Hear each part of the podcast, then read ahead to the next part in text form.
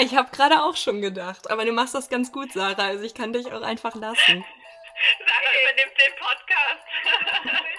Nadine, du führst. ja, ich freue mich total, dass das geklappt hat mit euch beiden. Ähm, ich habe nämlich vor einigen Tagen Christina kennengelernt, bin über diesen to tollen Artikel im Lawyers Magazine auf sie aufmerksam geworden, weil sie da auch über Innovation und Nachhaltigkeit sprach. Sarah, du weißt ja, dass das auch zwei Leidenschaftsthemen von mir sind. Ähm, und Sarah und ich kennen uns schon ganz lang aus dem Studium. Also wir waren gemeinsam im ersten Semester und ja, kennen uns mittlerweile doch schon cool. einige Jahre. Insofern für mich total witzig, dass Nadine äh, das heute macht, weil also das ist natürlich mit einer Freundin zu sprechen, macht es irgendwo natürlich sehr viel leichter.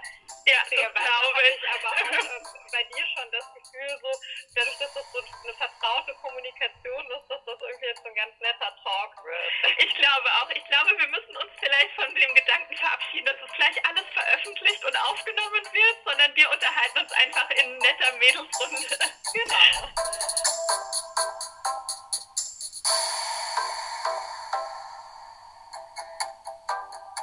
Hallo und herzlich willkommen zum Zukunft Rechtsmarkt Podcast. Schön, dass ihr heute eingeschaltet habt. Ich bin Nadine Lilienthal und das ist euer Podcast für Legal Innovation und spannende Karrierewege im Rechtsmarkt. Heute freue ich mich total, dass ich ein extrem spannendes und ganz wunderbares Interview mit euch teilen kann. Und zwar habe ich zwei Frauen gleichzeitig zu Gast in dieser Folge. Sarah Vanetta ist Equity-Partnerin bei White Case und Christina Rothenberger ist Head of Legal bei RB. Die beiden haben bei der Unterschiedlichkeit ihrer Position einiges gemeinsam. Beide haben extrem schnell Karriere gemacht und ja, zumindest soweit ich das überblicken kann, ich kenne keine andere Frau in der Branche im gleichen Alter in diesen Positionen. Beide haben ihre Referendariatsstation in New York gemacht und was sie sonst noch so gemeinsam haben und wo vielleicht auch Unterschiede in ihrem Karriereweg sind, das erfahrt ihr heute im Interview. Ja, hallo Christina, hallo Sarah. Ich freue mich total, dass ihr beide heute ja hier zu Gast seid für unser Female Power Panel. Ja, hallo Nadine, herzlichen Dank für die Einladung. Ich freue mich sehr, heute hier zu sein. Hallo Nadine, ich freue mich auch sehr. Vielen Dank. Wir springen dann auch gleich hinein und meine erste Frage an Christina ist, wie bist du dahin gekommen, wo du heute bist? Und ja, das auch noch in dieser beeindruckenden Geschwindigkeit. Also ich glaube, ich muss da ein bisschen ausholen und tatsächlich zurückgehen zu den Studienjahren. Also ich habe in, in Tübingen Jura studiert und äh, war eigentlich zu Beginn des Studiums eher auf dem Strafrechtstrack und wollte Staatsanwältin werden. Dann ging es irgendwann in den Bereich, äh, sich zu überlegen, welches Schwerpunktstudium macht man denn und Strafrecht war komplett überlaufen in Tübingen und äh, da hatte ich dann auch nicht mehr so große Lust drauf und habe mir dann angeschaut, was es sonst noch so gibt. Und zu dem Zeitpunkt war gerade ein Professorenwechsel. Der Lehrstuhlinhaber für Kartellrecht äh, ist emeritiert und es kam ein ehemaliger Freshfields-Anwalt und äh, damals schon Prof mit äh, Anfang 30 nach Tübingen. Und dann habe ich mich mal in die Vorlesung gesetzt und mich hat sehr beeindruckt, wie praxisnah im Vergleich auch zu anderen Professoren diese Vorlesung war. Da hat man direkt gemerkt, da spricht jemand aus der anwaltlichen Praxis und so kam ich zum, zum Wettbewerbs- und Kartellrecht. Und das hat mich dann irgendwie seitdem auch nicht mehr losgelassen, hatte dann Praktika in dem Bereich gemacht, meine, äh, meine Anwaltsstation in dem Bereich, aber tatsächlich eher in spezialisierten Boutiquen und dann in der Wahlstation in New York und dann stand für mich natürlich die entscheidende Frage an, nach dem zweiten Examen gehe ich in-house, probiere es direkt in-house oder gehe ich erstmal in die Kanzlei, lerne dort das Handwerkszeug. Ähm, habe mich dann letztlich für den Weg entschieden und ähm, war ja knapp ja gut zweieinhalb Jahre in der Frankfurter Wirtschaftskanzlei und bin dann von dort 2017 äh, zu RB nach Heidelberg gekommen als äh, Legal Counsel. Und die nächsten Schritte hätte ich so eigentlich nicht planen können. Also ich war da in einem Team von drei Juristen in Deutschland tätig und äh, nach zehn Monaten in-house wurde eine weltweite Restrukturierung des Konzerns verkündet, äh, damit einhergehend auch eine Umstrukturierung in der Rechtsabteilung, weil die Geschäftsbereiche in zwei, ähm, in zwei selbstständige Entities geteilt werden sollten. Und für mich war eigentlich klar, ähm, ich war die Jüngste im Team, meine Kollegen hatten 10 bis 25 Jahre mehr Berufserfahrung als ich. Für mich war nur die Frage, gehe ich mit dem einen oder mit dem anderen? Ähm, ich war dann sehr überrascht, als der Anruf kam und man mir gesagt hat, dass man mit mir plant, diese äh, ja, Rechtsabteilung für den Hygiene-Bereich aufzubauen und dass ich äh, da jetzt dann erstmal auf mich alleine gestellt sei. Und äh, so war ich dann quasi über Nacht vom Legal Council alleiniger Ansprechpartner für die Region Dach Nordics, also Deutschland, Österreich, Schweiz und die skandinavischen Länder und äh, auch Teil des Management-Teams, was äh, natürlich, ich war damals gerade 30 geworden, ein enormer Sprung war und meiner Meinung nach auch nur deswegen möglich, weil ja RB ein sehr ein sehr agiles, dynamisches Unternehmen ist, das äh, tatsächlich auch den Raum gibt, äh, in eine Rolle hineinzuwachsen und Menschen, die da an mich geglaubt haben. Und ähm, ja, es war viel von glücklichen Umständen und äh, dann halt auch zum richtigen Zeitpunkt im richtigen Unternehmen zu sein, tatsächlich abhängig. Aber nichtsdestotrotz ähm, musste man ja auch äh, sich beweisen und ich glaube, dadurch, dass wir, wir sind ja Hersteller von, von bekannten Marken wie Sakrotan Finish, das kennt irgendwie jeder aus der Werbung oder von zu Hause, ähm, hat es mir natürlich geholfen, dass ich da in oder ja in der Kanzlei schon die Erfahrung hatte im, im Wettbewerbsrecht und auch ja einen gewissen internationalen Background und äh, pragmatisch an Dinge herangehe. So kam das damals und jetzt bin ich seit ja gut drei Jahren in der Rolle und es macht wahnsinnig viel Spaß.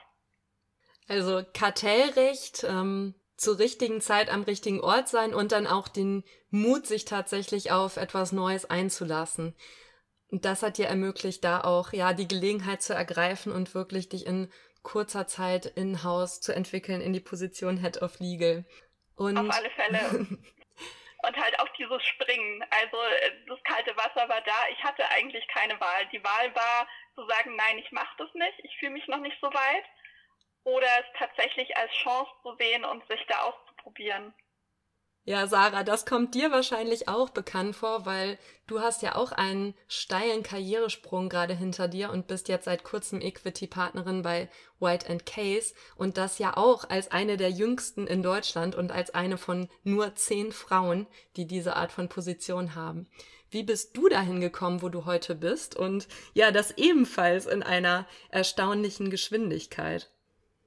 Ja, Geschwindigkeit und Schnelligkeit, da denkt man im ersten Moment ja immer, das muss ja alles ganz stromlinienförmig gewesen sein. Ähm, äh, rückblickend ähm, ist es einfach so das Ergebnis vieler kleiner Bausteine. Daher kann ich das, was Christina gesagt hat, sehr gut nachvollziehen. Also ähm, einerseits kann man sehr weit zurückgehen und sich überlegen, okay, wo, wo hat es eigentlich angefangen? Und, ähm, und dann hängt vieles auch tatsächlich von glücklichen Zufällen ab. Also keine Karriere ist letztlich ein alleiniger Kraftakt. Also da bedarf es äh, doch ähm, noch ein paar äußerer Faktoren.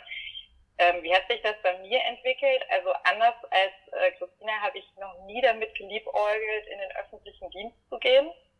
Also das war für mich eigentlich ähm, also eine absolute Klarheit, die ich schon im Studium hatte. Ich wollte Anwältin werden.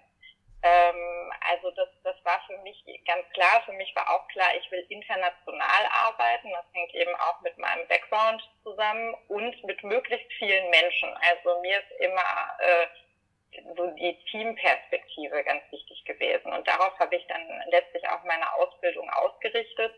Insofern ein, äh, vielleicht eine lustige Anekdote an der Stelle man wird häufig gefragt, ja, wolltest du denn immer Partnerin werden? Ähm, und das ist nicht, was man wirklich planen kann.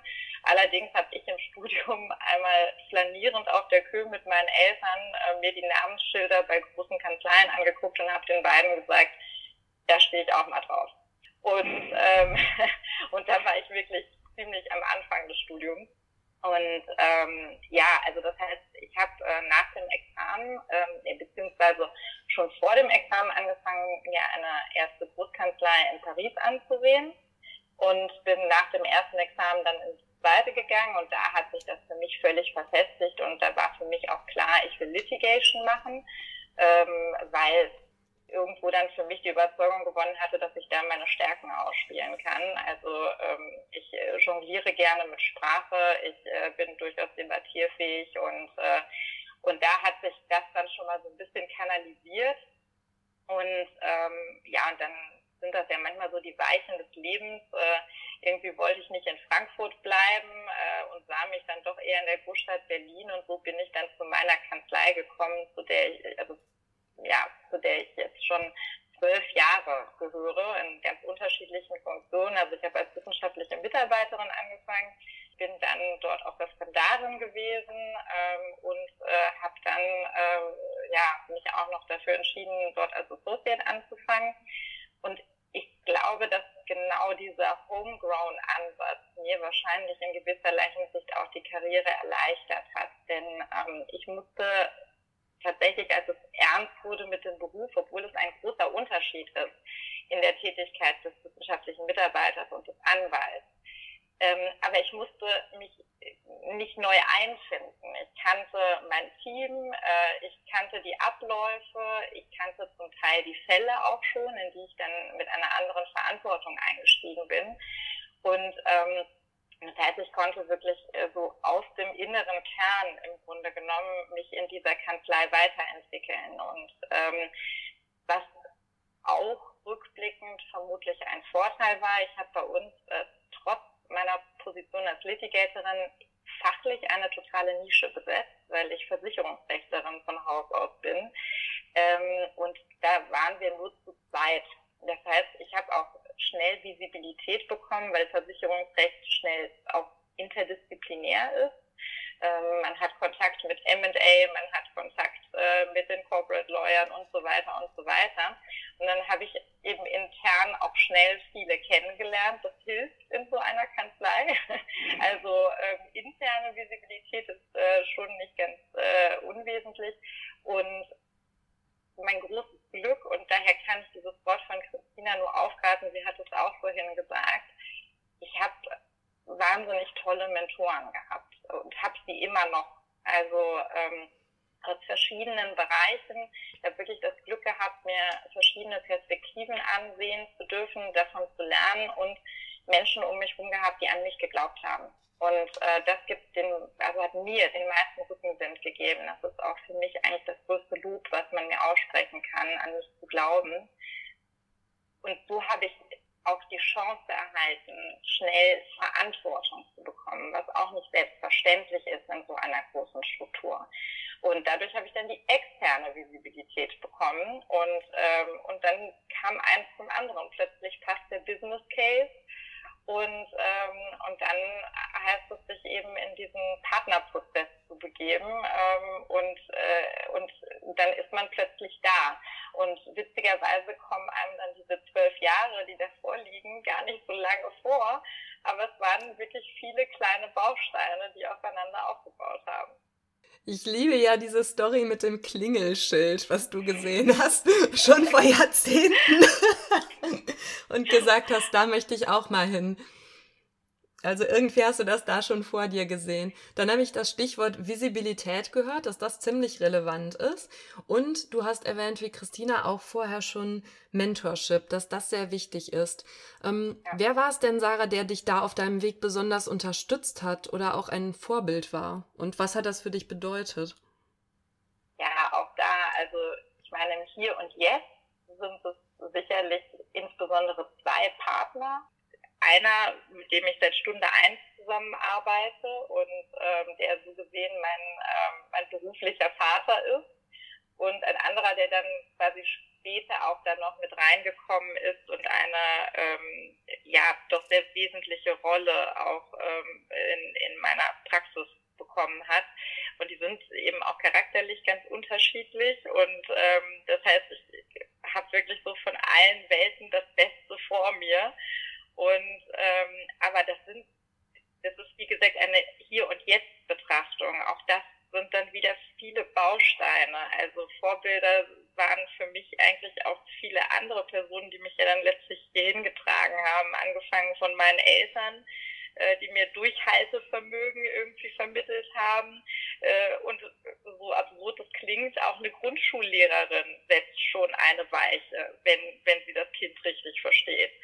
Und, ähm, und so kann man eigentlich immer nur weiter schauen. Also ich würde es ungern wirklich nur auf zwei Personen begrenzen wollen.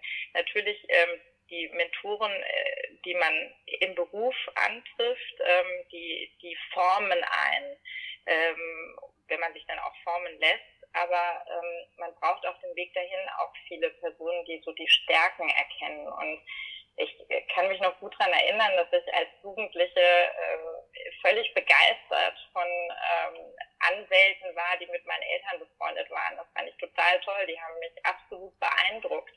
Und, ähm, und diese, diese anwaltliche Habitus, äh, das war für mich irgendwie eine, eine Rolle, die mich total angelacht hat.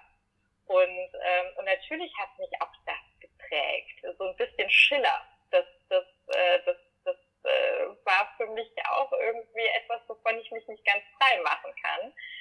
Und, ähm, und insofern ähm, sind das wirklich ganz viele Menschen, denen ich ähm, auch heute wirklich Danke sagen würde in, in, in jeglicher Form. Und es ist ja noch lange nicht vorbei, ähm, weil man jetzt habe ich auch eben diese Mentoren um mich herum, von denen ich so viel lernen kann. Das sind äh, also echte Haudegen in ihrem Gebiet, die über 20-jährige Berufserfahrung haben. Ähm, da kann ich auch jetzt wieder nur mit leuchtenden Augen nach oben blicken und sagen, wow, was für ein Glück, dass ich euch noch an meiner Seite habe und von euch lernen kann. Und ähm, diese, dieses neue berufliche Kapitel nicht komplett auf mich gestellt äh, irgendwie erleben muss. Deswegen fand ich es auch ganz spannend, als Christina sagte, ja, das kalte Wasser. Ähm, ich muss ehrlich sagen, ähm, bei mir ist es lauwarm. Das lauwarme Wasser und der anwaltliche Habitus, der dich angezogen hat, das ähm, ja, hört sich sehr amüsant an. Ähm, wie war das denn bei dir, Christina? Gab es bei dir auch so jemand mit unternehmerischem Habitus, äh, der oder die dich angezogen hat als Vorbild? Also ich würde lügen, würde ich sagen, äh, ich bin da komplett frei von. Also spätestens natürlich, seit es Serien wie Suits gibt, die irgendwie auch kurz davor rauskamen und bevor ich meine Anwaltsstation in New York gemacht habe, die auch so ganz klischeemäßig direkt am Times Square mit Blick über die ganze Stadt und äh, da bekommt man natürlich ein bisschen Einblicke in diese in diese Großkanzlei-Klemmerwelt in Anführungszeichen, aber das war tatsächlich zu Beginn meiner, meiner juristischen Ausbildung und Karriere nicht das, was mich angetrieben hat. Und ich musste gerade lachen, als Sarah die Grundschullehrerin erwähnt hat. Und ich glaube, in meinem Zeugnis der ersten Klasse stand auch schon drin, dass ich einen sehr ausgeprägten Gerecht Gerechtigkeitssinn habe und mich für andere einsetze. Und vielleicht waren das schon die ersten Indicator ähm, für eine potenzielle Karriere in der Juristerei. Ähm, ja, ich weiß nicht, wie es bei dir ist, Sarah, aber ich komme aus keiner Juristenfamilie, deswegen gab es bei mir tatsächlich so in meiner Kindheit und Jugend auch nicht wirklich Berührungspunkte mit Anwälten. Ähm, so gesehen auch dann später nach, nach dem Examen, ich war eine der ersten meiner, meiner Freunde, die in-house gegangen sind, so dass es da auch keine wirklichen Weggefährten gab, wo man sagen könnte, ähm, die haben mich jetzt in dem Weg zu der Inhouse-Karriere irgendwie unterstützt oder getragen. Natürlich ist es das familiäre Umfeld, äh, das dir den Rücken frei hält und dich darin bestärkt, den Weg zu gehen und ähm, ja, an dich glaubt und Freunde, die, die für einen da sind. Und ich hatte da auch im zweiten Staatsexamen eine wahnsinnig tolle Lerngruppe mit wahnsinnig klugen äh, Juristinnen und Juristen um mich rum. Und ähm, ja, das hat natürlich auch geprägt und ähm, spätestens bei meinem Einstieg bei RB waren es dann tatsächlich die Personen, die ich aktuell als Vorbilder oder Mentoren bezeichnen würde, die es mir gerade zu Beginn des Einstiegs dort äh, ja ermöglicht haben oder ja, an mich geglaubt haben. Gerade, ich finde es auch sehr wichtig, zu so einem Stadium Menschen um einen zu haben, die an dich glauben, weil als junger Jurist, wir haben dieses harte Studium überstanden, wo es viele Rückschläge gibt und äh, ja, man glaubt nicht immer an sich und äh, deswegen braucht man Menschen um, um einen rum, die das tun und dich darin bestärken, gerade in den Momenten, wenn man wenn man selber nicht tut. Und für mich sind und waren das tatsächlich drei starke Frauen bei bei uns jetzt in-house in RB. Äh, zum einen meine Chefin, dann meine Mentorin, die vor einigen Jahren in einer ähnlichen Situation war, dass sie als junge Anwältin äh, das russische Team aufgebaut hat und da auch alleine war und ähm, es dann auch geschafft hat, in kurzer Zeit äh, tatsächlich eine große Abteilung aufzubauen und International Moves zu machen. Aber auch äh, meine Kollegin und äh, Chefin zum damaligen Zeitpunkt, die äh, 25 Jahre mehr Berufserfahrung hat als ich und für mich da eine sehr, sehr geschätzte Sparring-Partnerin ist, auch heute noch. Und das hat mich wahnsinnig darin bestärkt, dass sie mir tatsächlich die Rolle zugetraut haben und mir auch die Chance gegeben wurde, es auszuprobieren. Und bei den dreien hatte ich das Gefühl, keiner davon hat jemals gezweifelt, dass, dass ich da irgendwie zu jung, zu klein, zu unerfahren für diese Rolle bin und dieser Vertrauensvorschuss auch mit mir langfristig zu planen, das hat mir tatsächlich unfassbar viel Selbstvertrauen und Mut gegeben, diesen Schritt zu gehen. Und ähm, ich kann da nur für mich sprechen, aber gerade was Vertrauensvorschuss angeht, das kannte ich so aus meinem Ex-Kanzleileben eben nicht. Und äh, ja, das hat mich sehr bestärkt. Ja, das finde ich ganz ähm, spannend, wie du das auch beschreibst mit diesem Vertrauensvorschuss, wie wesentlich das ist und auch was für eine Kraft das hat, auf jemanden zu treffen. In deinem Fall dann sogar auf ja drei Personen, die dich dann tatsächlich bestärken und an dich glauben und unterstützen. Wie viel das auch mit uns machen kann, wenn jemand in einem Moment an uns glaubt, wo wir vielleicht selber auch mal kurzfristig den Glauben verlieren. Also das, was ich jetzt bei euch beiden mitgenommen habe, ist, dass Mentorship auf jeden Fall eine ganz wesentliche Rolle für eure Karriereentwicklung gespielt hat. Und ja, daneben würde mich auch noch interessieren, Christina, was ist denn abseits des Mentorships, was ja definitiv eine sehr wichtige Rolle spielt, dein einer Tipp an Frauen, um ihre Karriere zu entwickeln? Oha, das wird jetzt schwierig, das auf einen Tipp runterzubrechen. Deswegen machen wir es. ähm, ich glaube, es ist tatsächlich der Rat, nicht darauf zu warten, bis man sich für eine Rolle oder für einen Job bereit fühlt, sondern tatsächlich zu springen in das ja, berühmte kalte Wasser, wenn sich die Möglichkeit ergibt. Weil ich glaube, wenn man sich dann erst für, für eine Senior- oder Head-Off-Stelle bewirbt, wenn man denkt, jetzt bin ich soweit, im Zweifelsfall kommt der Moment nie. Und ähm, das habe ich jetzt auch ja im, im Kanzleiumfeld, aber auch in-house beobachtet, dass Frauen da leider trotz ja trotz der Möglichkeiten, die wir mittlerweile haben, oft noch dazu, dazu tendieren, sich irgendwie selber kleiner zu machen und äh, sich nicht sichtbar zu machen. Und das war wäre daher mein mein einer Tipp. Also der Sprung ins kalte Wasser. Und Sarah, was ist dein einer Tipp an Frauen, um ihre Karriere zu entwickeln? Ich finde es auch schwierig, das auf einen Tipp runterzubrechen, weil normalerweise neige ich äh, bei dieser Frage zu einem kleinen Monolog. ähm, aber ich äh, versuche jetzt doch mal mit, äh, mit der Kurzfassung. Bleibt euch selbst treu. Ähm, ich sage das deswegen äh, wirklich voller Überzeugung. Ähm, das, was Christina gerade gesagt hat, das kann ich voll und ganz unterschreiben. Ähm, ich, meine, meine Beobachtung ist, dass es häufig zu mehr Verunsicherung führt, wenn man versucht, sich vermeintlichen Konventionen anzupassen. Und ähm, es resultiert manchmal ein bisschen aus einem Selbstmitleid, äh, weil man vermeintlich in einer männerdominierten Wirtschaft irgendwie unterwegs ist ähm, und dabei vielleicht auch versucht, die Weiblichkeit abzulegen. Das ist etwas, was ich äh, wirklich, das meine ich mit sich selbst treu sein. Ich äh, bin eine große Freundin davon, die Weiblichkeit nämlich nicht abzulegen.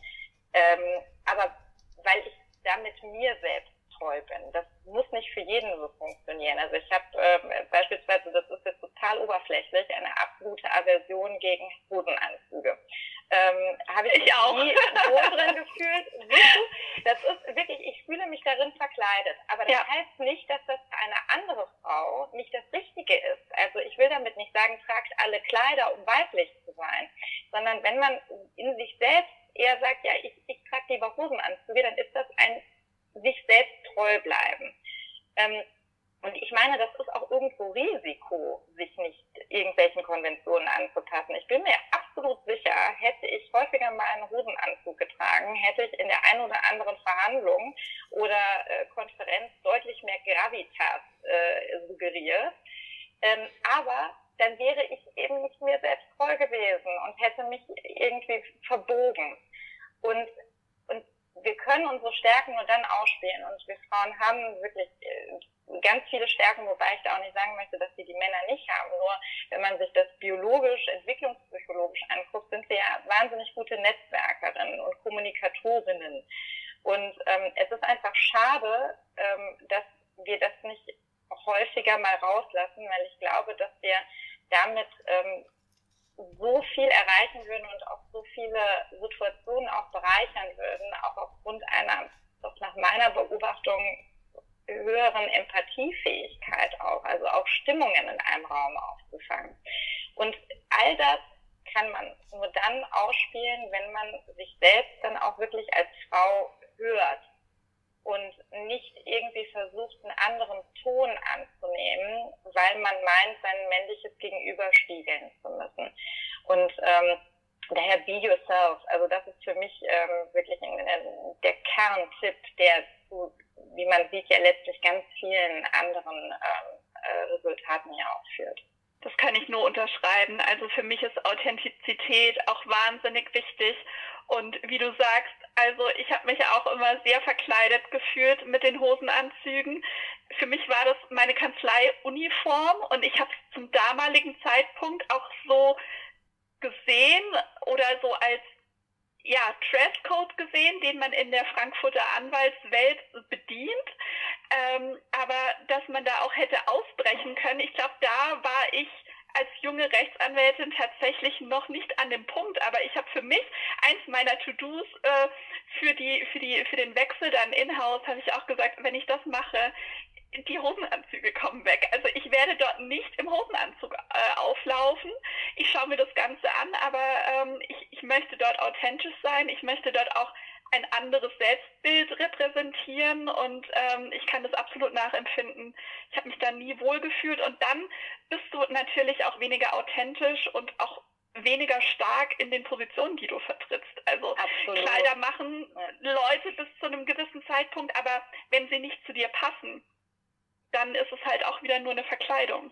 Also ich habe, äh, es gibt insofern auch eine nette Anekdote auch so Menschen, die einen geprägt haben. Ich habe eine wahnsinnig tolle Kollegin in Frankfurt, die letztes Jahr Partnerin geworden ist und äh, die mich bei diesem Partnerprozess so mental ein bisschen begleitet hat.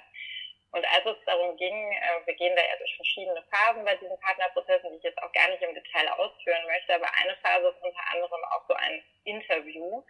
Und ähm, und sie hat mir am Abend davor eine wirklich wahnsinnig süße E-Mail geschrieben, in der stand, Sarah packt den roten Lippenstift aus.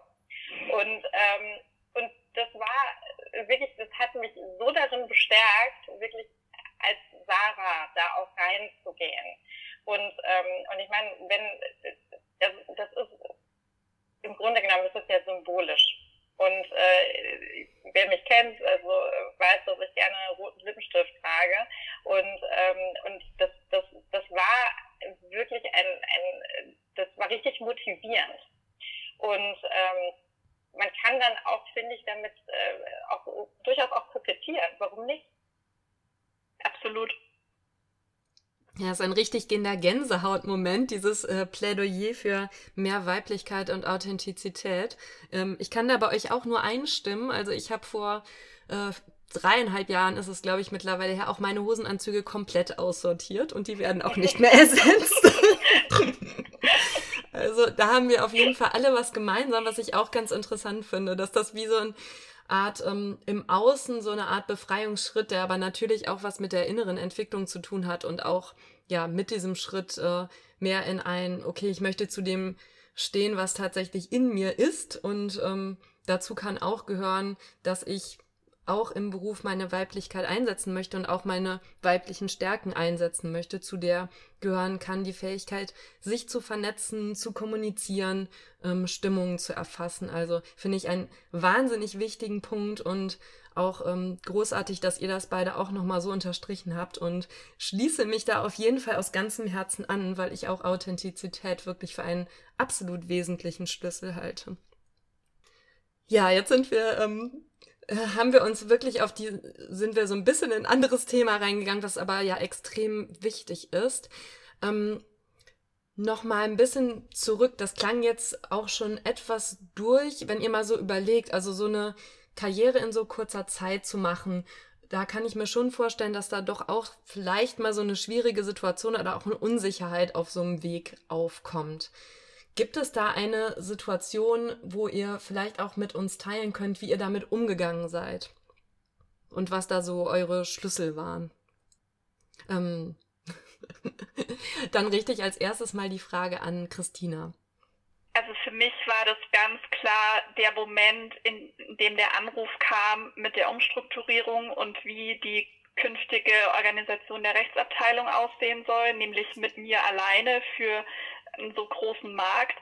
Und da gab es natürlich eine sehr, sehr laute innere Stimme der Verunsicherung, die auch gesagt hat, du bist mir nicht so weit und vielleicht dann auch im weiteren Kollegen, die einem direkt oder indirekt das Gefühl gegeben haben, eigentlich bist du viel zu jung für diese Rolle, weil damit ja auch viel mehr verbunden war als jetzt nur der ähm, Aufstieg innerhalb der juristischen Karriereleiter sozusagen, sondern ich war quasi über Nacht des Management, Management-Teams. Ich saß mit der Geschäftsführung, mit allen äh, Abteilungsleitern monatlich in den Verhandlungen und war natürlich auch da die Jüngste und äh, auch noch nach einem Jahr recht neu in dieser ganzen Unternehmenswelt und ähm, ich, ich würde sagen, also ich würde wirklich lügen, würde ich sagen, dass, dass mich das nicht auch verunsichert hat. Aber trotzdem oder vielleicht auch gerade deswegen habe ich es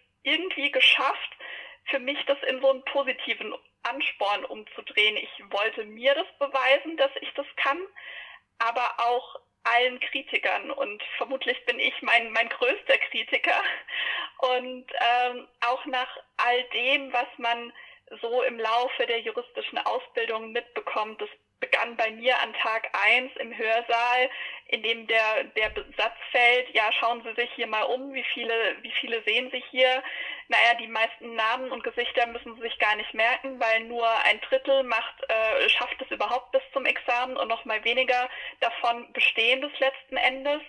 Oder auch Repetitori, Repetitoren, die dir sagen, ja, ein Punkt mehr oder weniger im Examen macht nachher Tausende von Euro ihres Jahresgehalts aus. Und ähm, das sind ja alles ja negative Impacts oder negative Eindrücke, die man da so als junger Jurastudent mitbekommt und das prägt natürlich. Und äh, dann so eine Chance zu bekommen, hat mich wahnsinnig angespornt und ich habe mir gesagt, was soll schon passieren? Ich wusste, ich habe eine gute Ausbildung, ich habe eine gute Basis, auf die ich zurückgreifen kann, ähm, ordentliches Judiz, Sachverhalte einzuordnen. Und wenn das hier schief geht, geht die Welt nicht unter.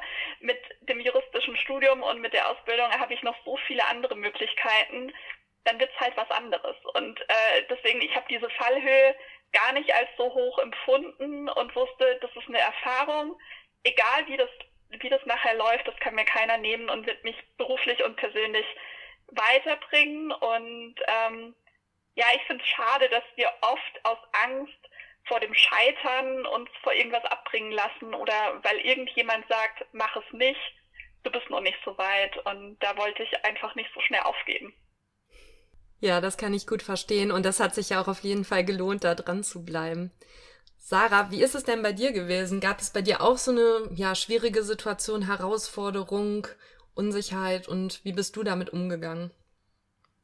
Witzigerweise, wir stellen diese Frage auch immer unseren Bewerbern, wie sie äh, mit äh, schwierigen Situationen umgegangen sind. Und ähm, wenn ich mir selber die Frage stelle, dann ähm, glaube ich, würde ich sie in jeder Lebensphase etwas anders beantworten. Ähm, denn der Umgang mit einer schwierigen Situation, der hängt dann doch ziemlich auch von der Lebenserfahrung ab. Und ähm, also anders als bei Christina ist mir beispielsweise bei den Karriereschritten, die ich gemacht habe, in dem Moment, als es anstand, nie das Herz in die Hose gerutscht. Das ist aber auch insofern eine völlig andere Situation, als in so einer Kanzlei wird man ja einfach länger darauf vorbereitet, dass das jetzt ansteht. Und dann durchläuft man da auch gewisse Prozesse und hat eben auch Zeit, sich an den Gedanken zu gewöhnen, dass das dann, äh, wenn man es geschafft hat, eintritt. Und dann überwiegt mehr die Freude im ersten Moment. Und ähm, ich möchte allerdings mir gar nicht ausmalen, wie häufig mir vielleicht jetzt in meiner Position in Zukunft noch das Herz in die Hose rutschen wird. Für mich ist wahrscheinlich eine der schwierigsten Situationen gewesen, als ich ähm, also in meinen ersten Berufsjahren einfach überfordert war.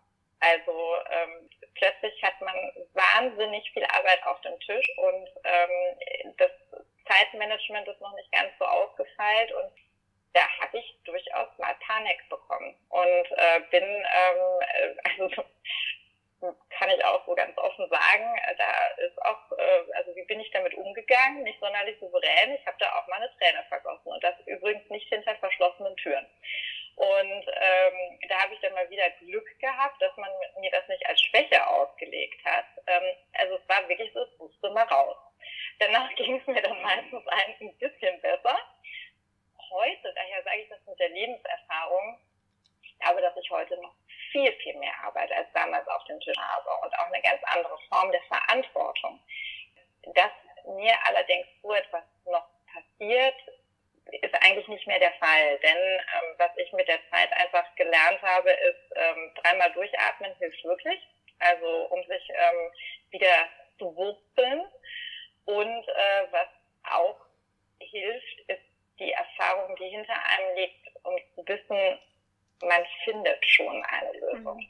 Und das ist alles nicht das Ende der Welt. Und ähm, wenn man selber nicht weiterkommt, dann holt man sich vielleicht Rat von jemand anderem, man spricht darüber oder man schläft einfach eine Nacht drüber. Auch das habe ich gelernt.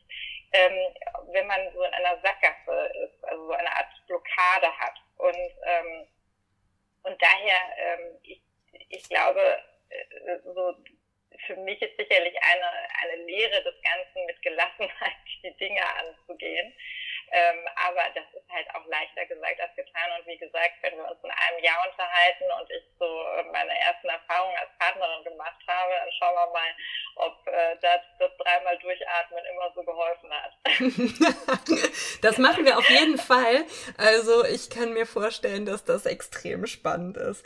Ich bin euch total dankbar, dass ihr da so ja offen drüber sprecht, ähm, dass es auch ja durchaus manchmal Situationen gibt, die ähm, auch nicht so einfach sind. Und ihr habt ja auch schon da gute Tipps geteilt. Also zum einen ähm, kannst du natürlich die mentalen Fähigkeiten nutzen und mal überlegen, okay, wie wie realistisch ist denn jetzt wirklich meine Sorge und was habe ich eigentlich für Sicherheiten im Außen? Zum Beispiel eine gute Ausbildung, die mir auch hilft, ähm, ja, was auch immer passiert, irgendwie aufzufangen und realistischerweise wieder etwas anderes zu finden. Oder auch, ähm, ja, arbeiten mit dem Körper, also das sprichwörtliche dreimal durchatmen ähm, hilft tatsächlich unglaublich viel. Oder Sarah, du hast es auch genannt, einfach mal eine Nacht drüber schlafen und ein bisschen Abstand gewinnen und so, ja, auf diese Weise in die Gelassenheit kommen. So, also diesen Teil mit euch fand ich schon unglaublich spannend. Der drehte sich ja jetzt insbesondere um euch und euren ja, Karriereweg, auch um eure inneren Herausforderungen und wie ihr das gemeistert habt. So, und hier machen wir jetzt erstmal einen kleinen Cut und den zweiten Teil von diesem tollen Interview, wo es dann insbesondere nochmal in der Tiefe um die Arbeit in der Rechtsabteilung versus der Arbeit in einem Unternehmen und beispielsweise um die Definition von lösungsorientierter Rechtsberatung geht. Den gibt's in zwei Wochen. Und ich bedanke mich jetzt erstmal ganz herzlich bei Christina und Sarah für dieses tolle Interview Wenn dir das Interview gefallen hat, freuen wir uns sehr über eine 5-Sterne-Bewertung bei iTunes und auch natürlich über eine Weiterempfehlung des Podcasts, wenn du jemanden kennst, ja, dem diese Folge, der diese Folge weiterhelfen könnte, dann empfiehl sie super gerne weiter. Und jetzt wünsche ich euch noch einen wunderbaren Tag, wo auch immer ihr ihn verbringt.